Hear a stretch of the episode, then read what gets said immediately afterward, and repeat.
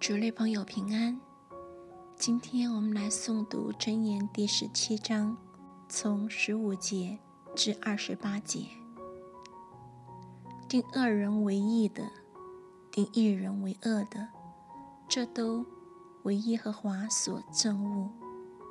愚昧人既无聪明，为何手拿价银买智慧呢？朋友，来时常亲爱弟兄。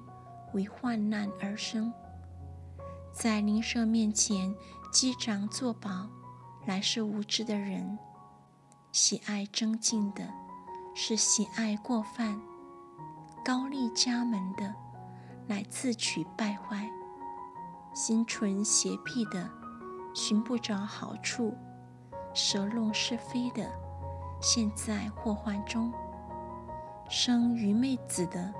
必自愁苦，愚顽人的腹毫无喜乐。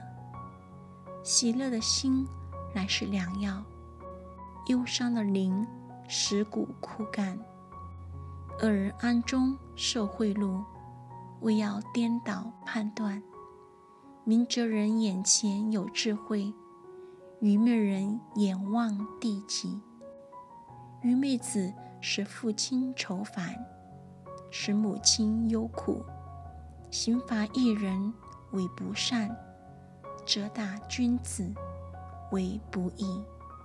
寡守言语的有知识，性情温良的有聪明。愚昧人若静默不言，也可算为智慧；闭口不说，也可算为聪明。